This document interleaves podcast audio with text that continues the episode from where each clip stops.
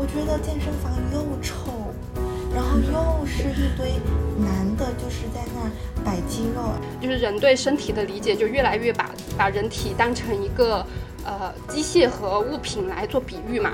就有很多女性呢，因为她长期的高负荷的训练和缺乏医疗啊、缺乏营养啊之类的伤病。欢迎大家来收听我们第二期野生知识的播客，新年快乐！啊，新年快乐！新年快乐！我叫洋芋片儿，啊，我是 Emily，我是菠萝油。嗯，那嗯，今天的话想问一下菠萝油和。Emily，你们在新年里面就是有什么愿望吗？跟健身相关的？嗯，我在放年假之前就呃最后去了一堂课是举重课，我学会了下蹲抓。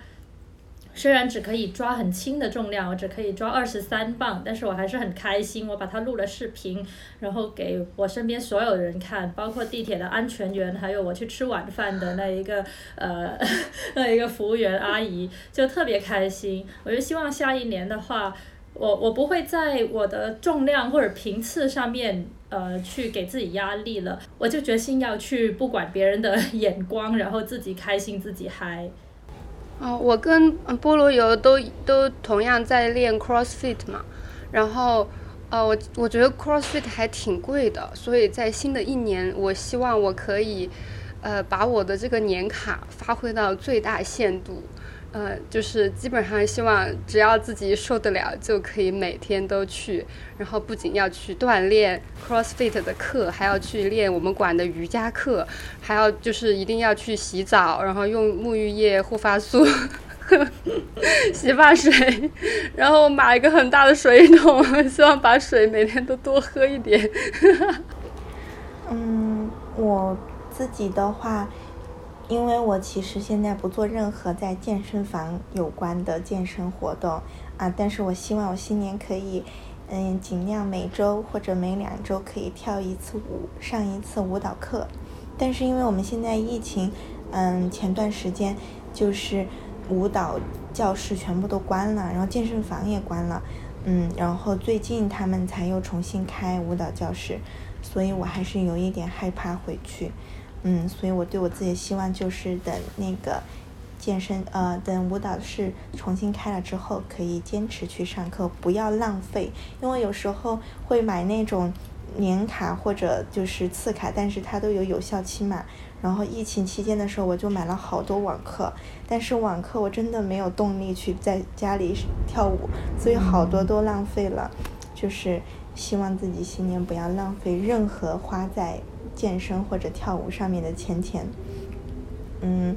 那我们其实刚才已经小录我们跟健身之间的这个故事，想请我们的嗯，Emily 和菠萝油都讲讲为什么我们会选这个主题呢？你们都和我们自己都和健身有什么故事啊、经历啊、嗯、体会体会呀，让我们就是都这么热忱的选了这个主题。呃，大家有玩过那个呃动物森友会动森这个游戏吗？然后就是在疫情的时候，我们就非常沉迷的玩了一阵子动森。然后我的岛上有只小狗狗，它的名字叫金牌。每次我去跟它聊天，它都它会说肌肉万岁。然后如果我很久没有去了，它就说你是不是去跑马拉松了？然后后来我去别人的岛上，我发现每个岛上基本上都有一个这种性格的。小动物，然后我当时就不能理解，我就觉得，怎么会有这样的小动物人设？它很常见吗？我怎么身边一个这样的人都没有？然后过了一两年之后，我发现，哦，也许有可能我以后会变成金牌那样的角色。之前有陪我的一个小表妹，我们去呃，因为他们老是有留作业，就是每个星期要去跑八百米什么的，然后觉得好惨啊！我就当时就觉得，为什么很多人会跑讨厌跑步和讨厌健身？就是那个感觉，就是你根本没有任何的准备，然后你就要去做一个很让你很难受的事情。就比如说，我觉得那个感觉就像你刚刚从那个冰箱的冷冻层里面把一个牛排拿出来，你就说我现在就要把它做熟了吃掉。呃，就是很难吃，然后那个过程也很痛苦。我觉得我小表妹当时那个感觉就是这样子，她本来就瘫在那个沙发上要看动画片什么的，然后就就完全不想动。大半夜十点十一点了，他妈就说你作业还没有做完，你要不就做作业，要么你就去跑步。然后她就很不想做作业，所以她就去跑步了。然后去跑步呢，你看她有没有穿运动鞋？她穿了一个嗯，就是稍微可以跑一点的一个，就像像板鞋之类的一个鞋。然后呢，嗯。也没有任何的呃热身啊、拉伸啊什么的，然后就要去跑八百米，然后那个地方就是在小区里面绕圈圈，然后也也不是很很舒服。然后跑完之后呢，获得的那个回馈就是，呃，妈妈就会说：“你看你这次跑了多少分？你这不行啊。”然后跑完也没有拉伸，我就觉得这当然很很难受，就是这当然很难受。我就觉得，呃呃，现在会，我现在就是。嗯，因为这一两年有一些健身的体验，会觉得，呃，其实如果做更多的一些准备的话，呃，跑步和健身它本来是可以是一个，呃，很快乐的事情。嗯，我的话，我从小体育就很不好，因为我小学一年级的时候，我刚刚开始进入那家学校，我就去玩他的滑梯，然后。我就非常前卫的玩那个滑梯，我的脸是朝下的，然后，所以就别人是别人是坐着滑下去，我是趴着滑下去的，所以滑到下面的时候，我的右腿就骨折了，然后那时候我就很痛苦，就好像有几个月都不能都不能走路，而且我那时候跟自己说，天呐，我就我可能会因为这个以后呃不再做运动了，然后确实我自己就自我。我自己就自我验证了这一个预言，嗯，我确实以后就很少做运动，而且也因此就被老师啊、同学啊就笑的就耻笑很惨，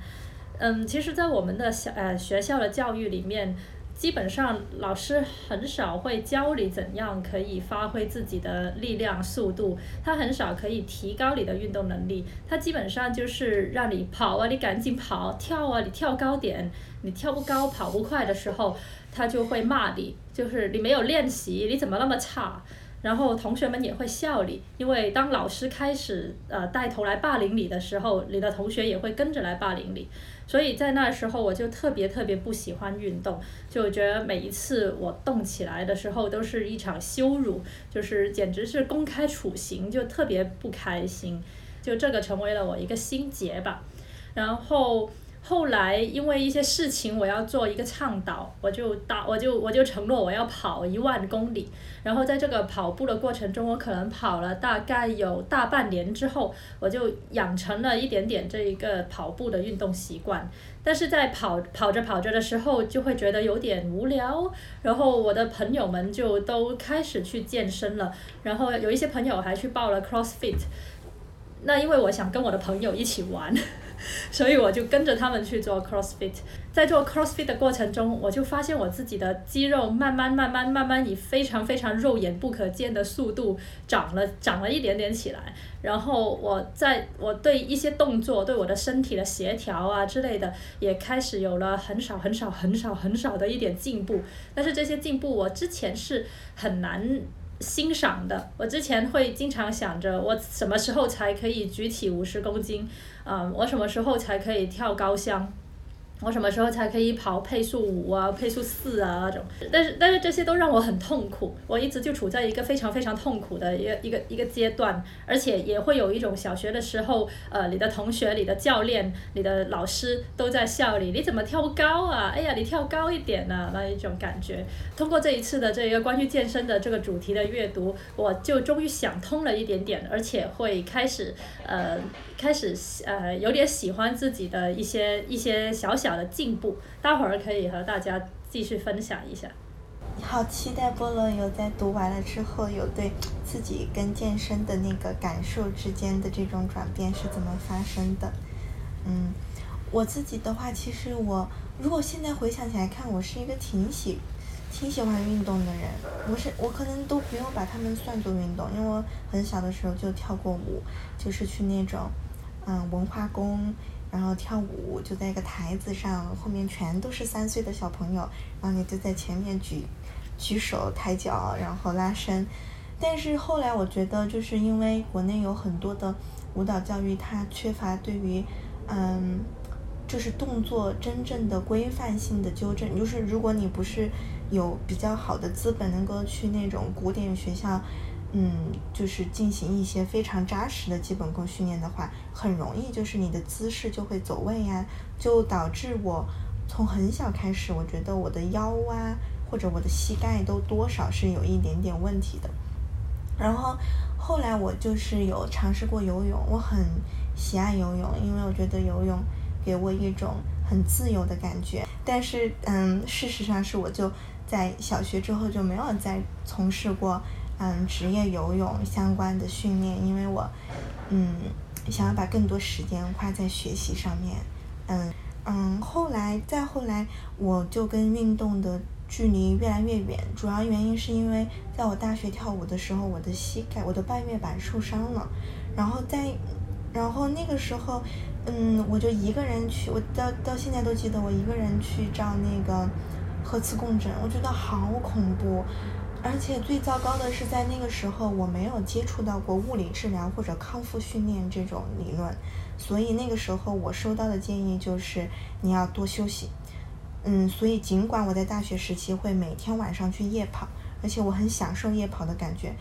嗯，但是后来我膝盖受伤之后，就再也没有参加过任何跟跑步，嗯，跑步或者需要用到大量膝盖，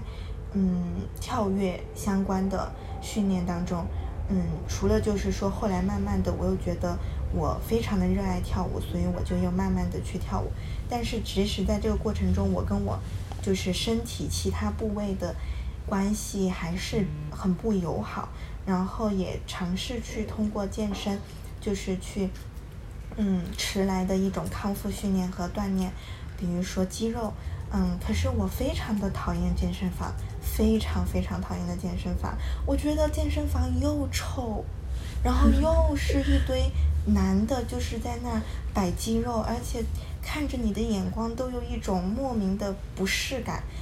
而且我也非常讨厌大家一定要穿好像某一种类型的衣服去彰显自己的身材，然后你就在其中感觉到嗯自己格格不入，或者说你好像一定要变成怎么样的你才适合那个场域，所以我就这一次的阅读也是嗯通过。短暂的阅读去探寻一下其中的原因吧。然后有段时间我也像洋芋片一样，我去夜跑。但是你知道吗？我们家附近就不太远的地方就出现了一个呃夜跑的女孩子被人杀掉的一个案子，还是剖剖开腹部的那种，是有两个男的杀了她，然后还有一个当时我看到那个新闻的时候，还有一个男的在逃。然后我就觉得哦，离我们家也不是很远，我就。嗯，不太敢去跑步了。然后直到后面是我跟菠萝油，我们不是报了那个半程马拉松。然后当时之后，我我晚上要去跑步的时候，我我女朋友就会骑着小电驴在后面跟着我，就真的因为就真的很害怕。然后我觉得这个就是有段时间也停掉了跑步，然后所以我会选择去健身房，就是也也是因为我觉得在外面这种免费的空间，其实对我们女性来说也不是很安全。嗯，然后。哦，对，然后后面就是因为我有一个朋友，他安利了大概我们，嗯，可能是五年关于 CrossFit，所以最后就 最后知道哦，OK，然后他离我家也比较近，而且，嗯，对他有很多那种激励的措施，然后到后面就开始练练 CrossFit，现在觉得。还还 OK，就是那个氛围跟普通健身房不太一样。我之前其实也办过健身房的卡，办过两个健身房吧。然后有一个是可能五年前的北京的一个健身房，到今年他都还在给我打电话，问我什么时候回去锻炼。我真的是，好坚持，我真的很绝望。对，我觉得，我觉得他们可能每招一个新员工，就会把那个以前的那个电话列表重新打一遍。哦，真的太崩溃了。然后那个健身房，我之前报的那个广州那健身房，我觉得很差的感觉，就是它是那种，就像就像洋芋片说的，它有一点贬低式的那种。像我们一进去，我们几个朋友一起去嘛，然后他就会说，啊，那我们现在来测量一下身体，然后就会说，啊，你蛋白蛋白质太多了，然后你有一点长短脚。怎么会有人蛋白质太多啊？神经病！啊，说我蛋白质太多了，然后我当时也不懂是什么意思，然后。就是他就好像说说你有很多身体有很多问题，确实每个人身体肯定都会有很多问题，然后他就给你一些焦虑，然后让你觉得我要去锻炼，然后我要去买私教课，然后呃他也没有很多的团课，呃你团课你还要去抢抢那个动感单车，然后嗯然后他就让你买私教课，私教课又非常的贵，然后你看到那些器材，除了跑步机我会用，其他我都不会用，所以我呃那个那个健身房我也只去过几次，然后就带着很多的焦虑和呃负面的情绪，然后就再也没有。去了，对。嗯，现在我们刚才都讲了一下自己跟健身的小故事，那就是我们先嗯来回顾一下，就是这次大家觉得在找这方面的书籍上的感受是怎么样的呢？在一开始，我找了一些运动生理学之类的书来看，它是一些大学教材，我当时非常。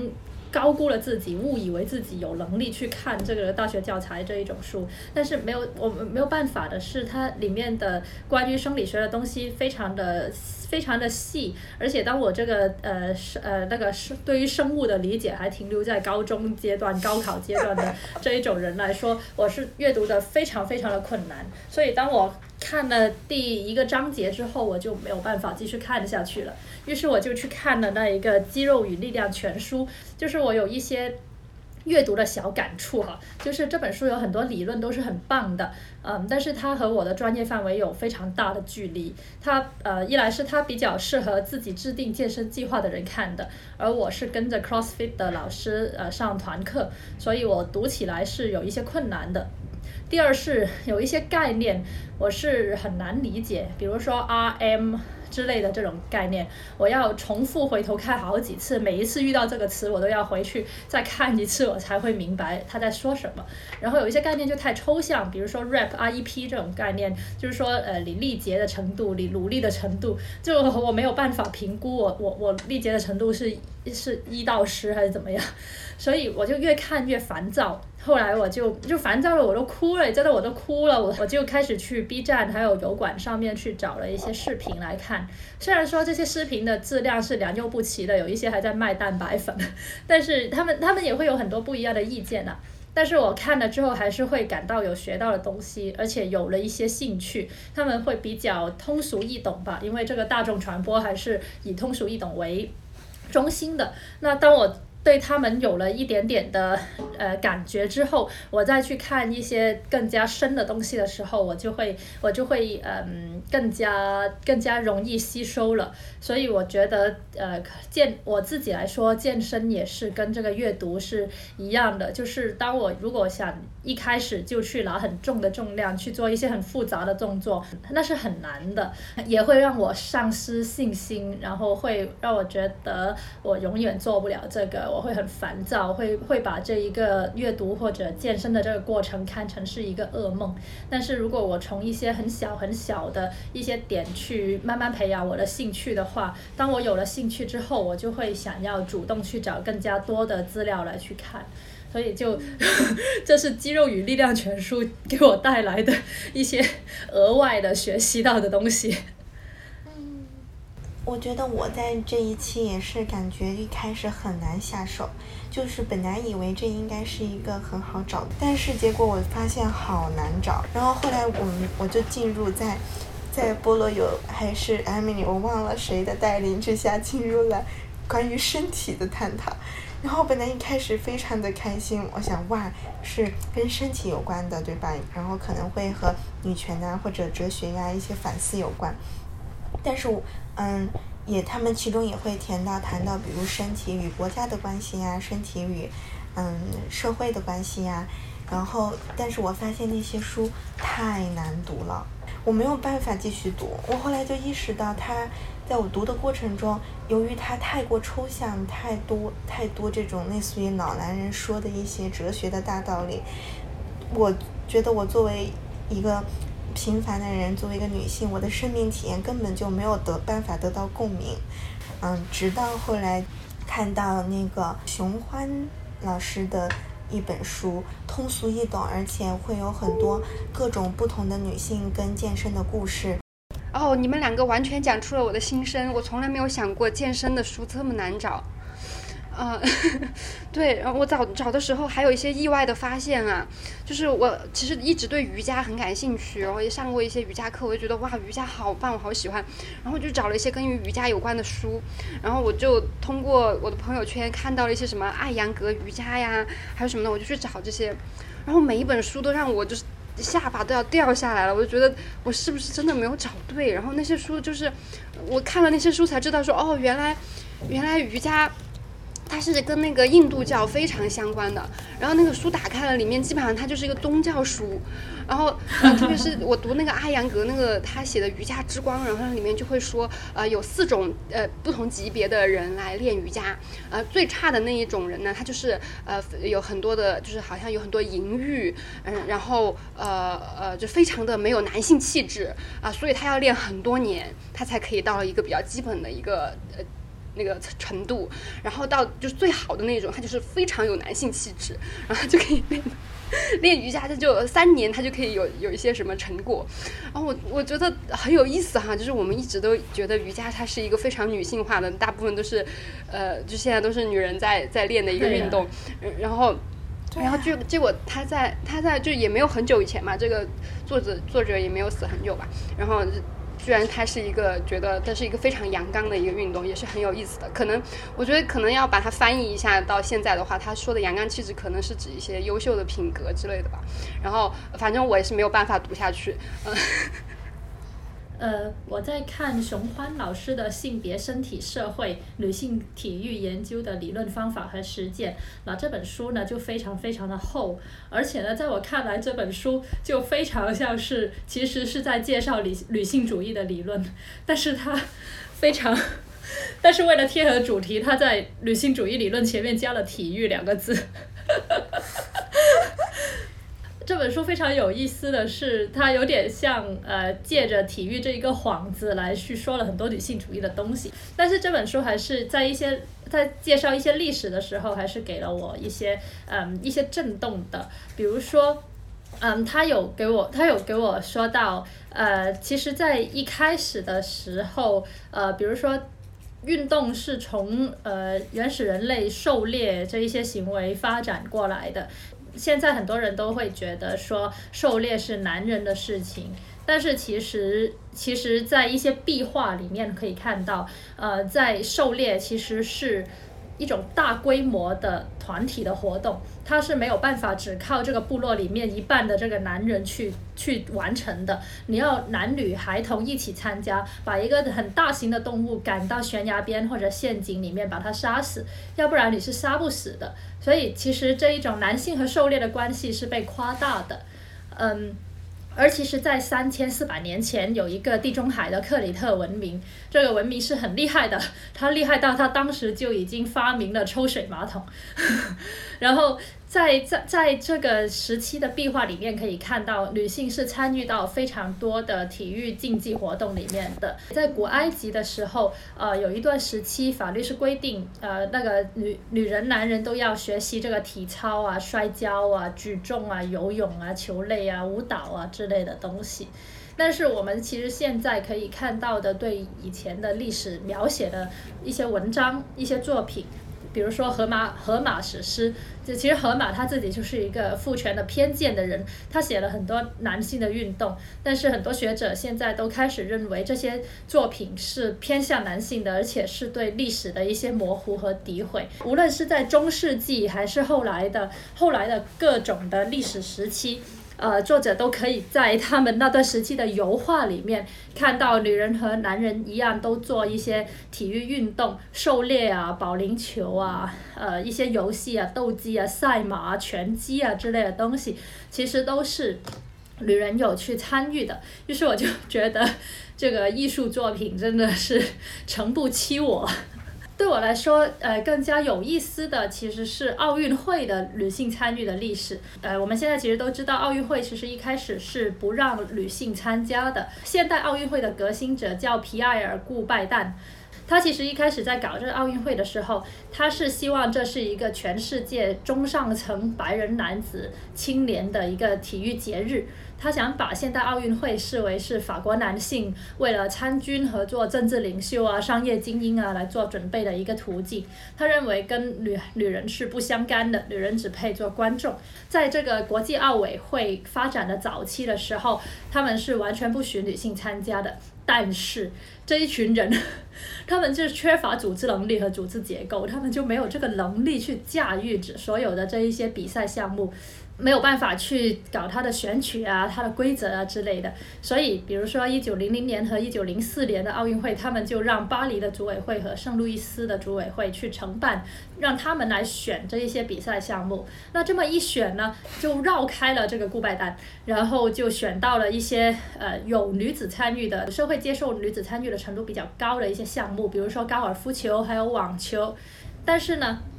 那个顾拜旦呢，就在这个国际奥委会的月报上面发表了大量的厌女言论，就反对女妇女参赛，就觉得我们世风日下呀，我们奥运会应该模仿古希腊奥运会，而且你们这些女人做这些运动就耗费体力，有损女性魅力。嗯，其实，在在那段时间，在西方的体育史里面，有很多的科学家、医生，他们会认为，呃，女性就是要用来生孩子的。而做体育运动，还有做思想的活动，都会耗费这一些女人的精力，让他们没有那么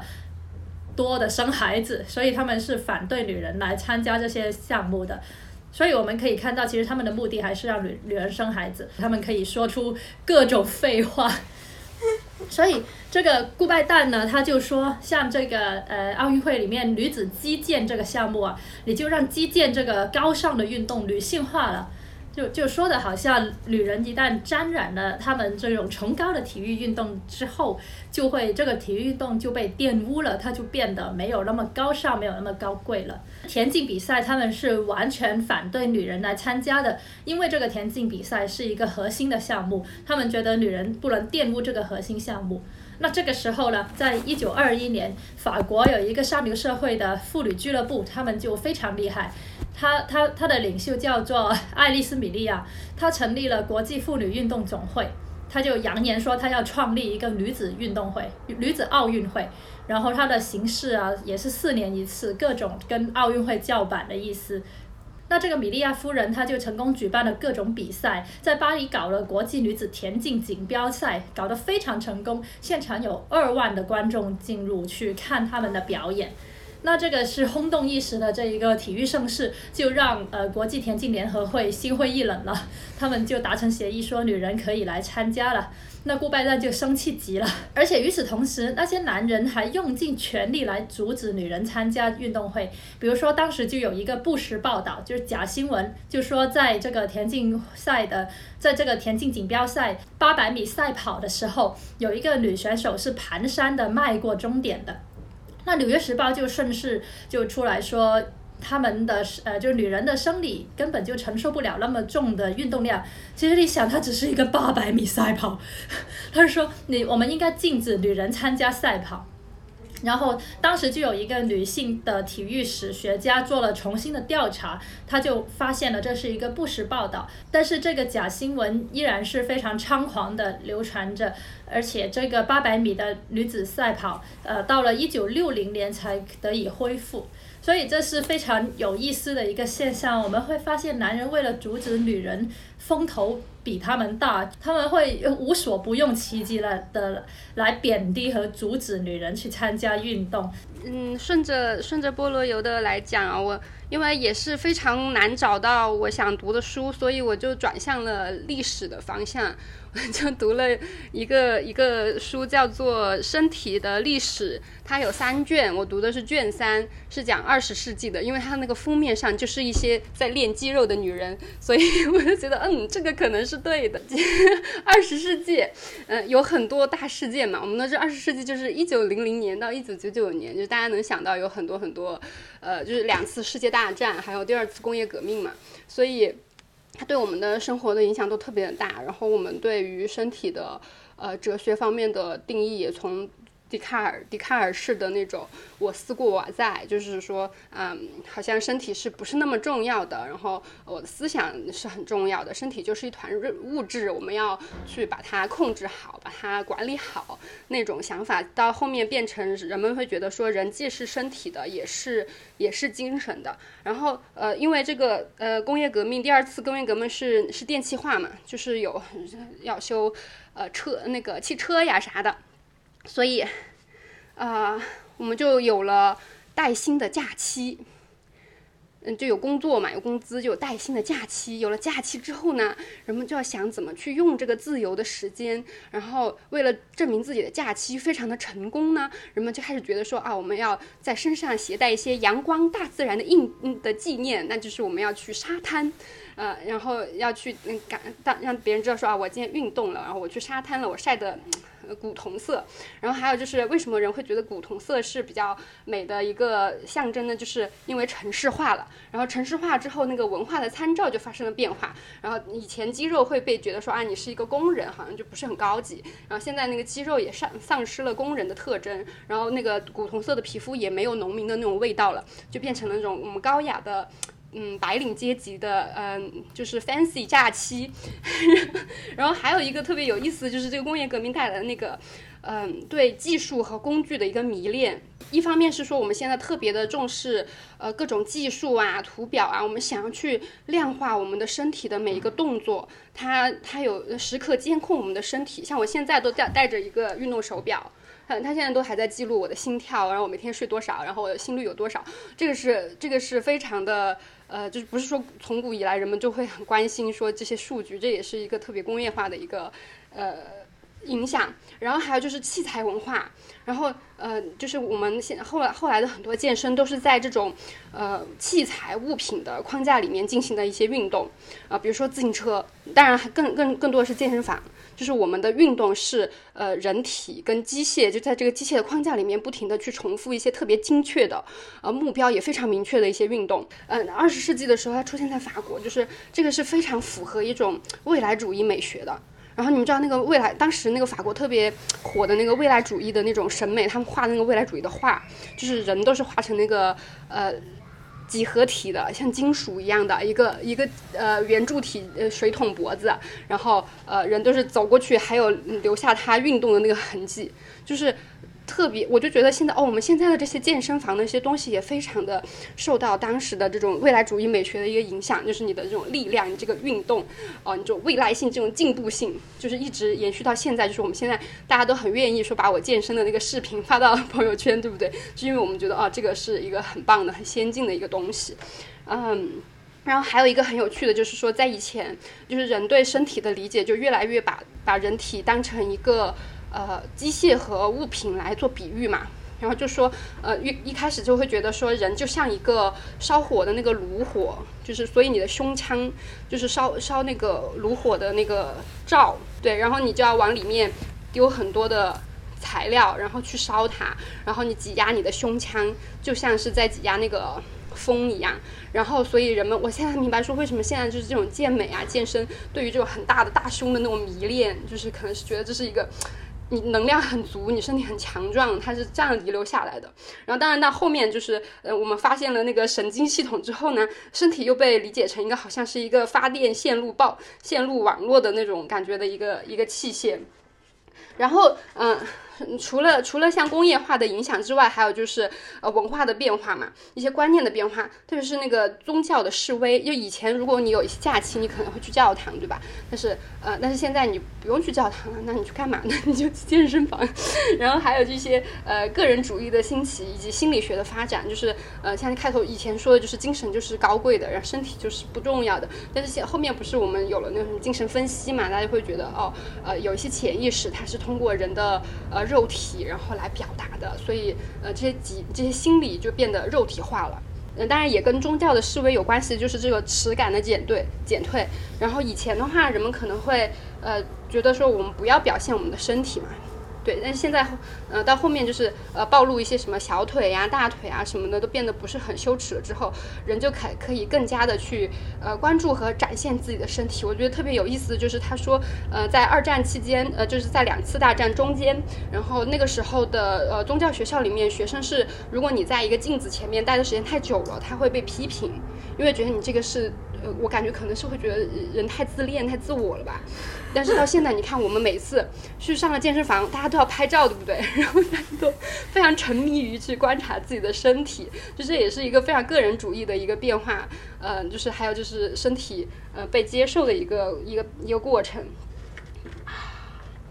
对，还有就是我们刚刚讲的那个奥运会哈，就是这种它的这种比赛的背景，其实是也是跟这两次世界大战，呃，人们的观念变化有关的。就是它的那个冠军的产生，让人们觉得说这个是民主的，这是平等的。然后就是他在这些运动会、这些运动比赛当中，人们会觉得说，好像运动员他背后的那些东西都隐身掉了，然后这就变成了一个。就是你努力，你就会成功的一个比赛。所以人们在观看这些体育比赛的时候，这些呃运动员他既是非常普通的人，但是他又代表了很多呃，代表了我可以去是达到一个平等民主社会的一个梦想。对，但但是同时他又混杂了很多，就比如说他他是我们的民族英雄啊，嗯，这样子的一些很很有趣的一些投射，但也有一些不太好的发展，就是。嗯，就是如果那个时候，那个时候有很多人会觉得说啊，人是不是可以无限的去控制自己的身体，就会有些什么发发明一些什么兴奋剂啊、嗑药那些的，然后就觉得嗯，对。还有就是，当然还有就是呃，消费主义带来的巨大的变化。然后我觉得很有意思的就是在呃，在应该是在法国，它是一八七零年、一八八零年的时候，那个时候的呃体育场，它没有给观众的位置的，就是。观众是跟那个运动员混在一起的。然后我们我们那个健身房去年的时候有一个有一个馆赛，然后我去的时候很震惊，就是他还是有点像是法国一八七零年时候的那个样子，就是他根本不在乎你有观众，就大家自己去看。然后就是以前的体育运动都是这样子的，就是他不是为了表演，但是到后面就呃随着消费主义，还有就是我们人的目光，还有这个媒体的发展啊，就是表演好像就取代了体育本身。你就表演就是为了，呃，你的比赛就是为了别人看的，然后后面才出现了，因为这个观念的变化，才出现了运动场的建筑的革新。就是以前的那个田径场啊，他他们在那个田径场还会种树，你知道吗？你能想象那个田径场上面种了很多树吗？就是后面 后面才有，就是说田径场里面是田，外面是径，然后为了让然后观众坐在周围一圈，然后。这样子大家就可以方便大家去观看，你就呃看完这个八百米跑步，你可以去看一下那个他们跳远的比赛啊什么的。这样子大家看的时候就不会有一些无聊的时候，大家去看比赛就会觉得很很充实。呃，都是因为之后有了这么这么巨大的一些嗯人们在对体育的观念和观看习惯的一个变化之后呃产产生的。一个很有意思的一个就是健美的鼻鼻祖是一个叫尤金山道的一个男人，不知道你们有没有看到？嗯。然后那个男的他就是呃，他就是从小说是体弱多病嘛，然后就开始锻炼自己，然后最后就变得很健美。然后他成为了那个，就是他喜欢到处去展示他的裸体，就是只带了一点点就遮住他的两腿中间，然后就到处去展示他自己的身体。然后他也为这个健美事业贡献了非常多的呃。呃，努力，然后后面他是怎么死的呢？他是他在可能他在五十多岁的时候，有一次呢，他的车就掉沟里面了。然后他因为他是一个号称世界上最强壮的男人嘛，所以他被别人看到了，他觉得如果我我让别人来帮我拉车就有点丢脸，然后他就觉得要自己徒手把那个车从那个沟里面拖出来，然后这他就死于了脑溢血。对，然后这个是我从那个。施瓦辛格的健身百科全书里面看到的，然后他就说这个人是死于他有毒的男性气质，就是 一定要显示我很壮什么的。战争跟嗯体育关系也非常的重要，就是当时因为很多国家都在打仗，所以大家就会觉得呃我们要变成一个很强壮的公民，然后成为国家的 很强壮的战士。然后有很多国家要去努力的做健身，其实也是有很很强的这种战争和，嗯。和这种国家的意识形态在里面的，然后比较好一点呢，就是他可能会觉得说，嗯，像像运动会会讲究我们要反歧视呀，要平等啊，这些是比较好的一个状态。也有非常呃负面的，就是当时呃两次世界大战不是纳粹，纳粹也搞体育啊，也搞得特别的好。然后嗯，纳粹的那个体育就是呃说我们那个运动员呃就是我们的要动员民众去。呃，抵制堕落，然后要嗯，就是锻炼我们的意志，要达到强壮粗野的人格的期望，呃，达到他们那个纳粹的那个法西斯所所说的那种新人的那种神话，就是超人的那种级别，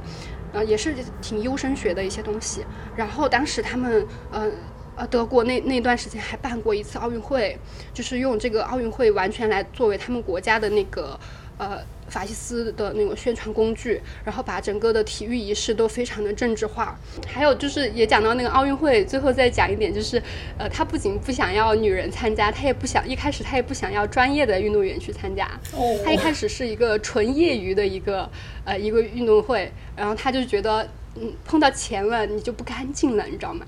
所以就是体育运动可能跟社会运动是一样的，你沾了钱了你就不干净了。然后啊，我想我想再说一下，就是我对这个书里面他对人的呃，就是呃法国人吧，应该主要是他们的对身体呃比较好的仪态的一个标准的一个变化。从比较早，可能是从一战以前吧，他会觉得你的比较好的一个身体姿态是。呃，身体要站直了，然后目光要谦卑，就是你眼眼睛要垂下来，然后你不要跑，所以你行动要缓慢，还要跟别人保持距离。然后他也会觉得是呃白净苍白的那种，像那种天鹅颈什么的，就是你会是一个非常好的仪态。然后在他后面，人们开始运动了，有假期了，要去晒太阳了，呃，然后就会嗯变成古铜色，就是比较好的一个。比较漂亮的一个标准，然后那个直视的目光，就从以前他别人会觉得说你太无理了，现在变成了一种坦率的一种象征，然后呃从那个 身体也变成你要呃你要比较强壮，你要抬头挺胸，你看像我们小学的时候有没有？就是这个是比较好的身体仪态，然后再到现在一点的话，呃就是像以前的那种要强壮紧张的那种身体，呃很多运动现在也。不是那么的讲究，讲究我的力量啊，绝对的力量那种，更多的是讲究一种，呃，准确性，一种灵动的感觉。所以现在的身体就变成一种流畅的放松，然后要易于控制，你的身体反应很快。刚刚大家说了很多西方的这一个健身历史，我想补充一个中国的，呃，我们这一边的一些历史。我们看《诗经》里面就有那个女子游泳的记载。而且呃，比如说越王勾践卧薪尝胆那个越王勾践，他还有请呃越女来教他剑术。而且东汉的时候，你还可以看到很多壁画，上面是女子在踢足球。呃，当时大食国就是现在的伊朗，它还有那种击局，击局就是马球，骑在马上面打的那种球。它传入了之后，女女孩子就非常喜欢去玩。呃，当时五代时期的时候，不是有那个花蕊夫人嘛？花蕊夫人就写了诗，就说自教工人学打球，玉鞍出胯柳腰柔。就是说，宫廷的女子在击打马球，而且呢，其实，在明清时也有很多宗宗教的组织和反政府的组织在迅速的成长。他们这些组织很多都会吸纳一些妇女，传授他们功夫，教他们怎样去跟这个明清政府对抗。比如说，呃，明代我们有唐赛儿，清代我们有王充儿，他们都是领导反政府武装的女性。而白莲教啊、红灯照啊之类的宗教女性也有很多很多女性来参加武艺学习，但是呢，在四九年之后，我们中国就是很注意这个体育运动，把它作为一个工具化的一个价值。呃，第一是它是保卫政权的，大家都是非常的强壮嘛，就呃毛泽东也说野蛮之身体嘛，然后呃它它是作为这个社会主义优越性。呃，表现出来的就是你看，我们这里的人虽然呃，虽然你们觉得我们穷啊或者怎样，但是我们的身体就是非常好。当时在农村会举行那些赛跑会，然后还会有一些呃像苏联一样的那一种有浓厚政治意味的集体舞蹈和体操，比如说扭秧歌啊、中字舞啊、生产操啊、广播体操啊，其实这一些都是有政治意味的呃体操训练。我在看《熊欢》这本书的时候，我会看到一个图片，它是一九五七年一个贵州的少数民族的呃。了篮球比赛，它是由苗族和侗族的女子，她们呃穿着民族服装在抢篮板，是非常非常英姿飒爽、非常好看的。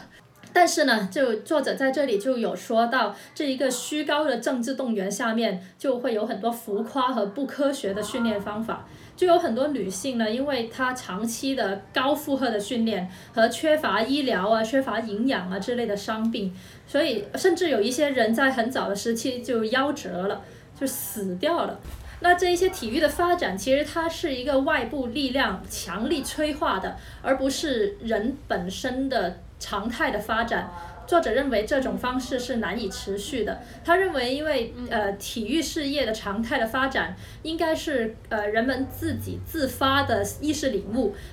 自动的把体育纳入他的日常生活。那怎样才能做到这一点呢？是要比如说是呃人民自己的经济状况、闲暇时间、对体育的理解、社区的设备啊、文化氛围啊、政府的制度有关。而在那一段时间的中国，它就只有政府的制度这一种外力来催化，所以到了文革时期，政府没有力气来催化了，大家就不再做运动了。改革开放之后，就是健身的理念才开始正式进入，从欧美引入，嗯，引入中国嘛。然后那个时候是主要是男性占主要的地位，然后追求的就是力量和肌肉感那种，就是就是。猛男型的嗯健身模式，然后到嗯一九九零年到二零零年之间是一个很快速发展的阶段，然后比较嗯有意思的就是说在那个央视的时候比较有代表性就是央视有马华的健美五分钟这种九零年代的视频就在大江南北掀起了一股那个时候就掀起了一股健身热潮，但是但是那个时候我已经特我特别小，所以我完全没有感觉到。嗯，不过那个时候是由于政策，就是我才看了这个，我才知道是因为政策红利的出现，然后政府就大力的推动那种群众性，就是像刚才，嗯，菠萝有讲的那种群众性的健身运动，嗯，包括就是有嗯有氧，就是主要是健身操啊有氧的健身运动这种类型的，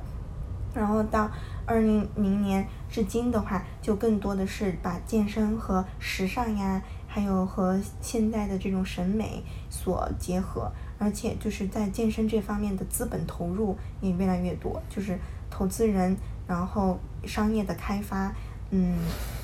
还有就是对于这种体型的曲线的追求也已经开始就是嗯迅速的升起。好，嗯，那我们今天就是上一集。的分享就到此结束啦。我们今天主要是着重讲了一下我们自己跟健身的关系，以及我们发现的健身的历史。欢迎大家回来听我们下一集。嗯，我们会分在下一集分享我们看书学到的一些小知识、小建议，关于健身的小技巧。嗯，以及我们对于健身和资本呐、性别之间这些关系的批判，嗯，或者反思吧。嗯，欢迎大家回来。那我们。上一集就先这儿啦，拜拜，拜拜。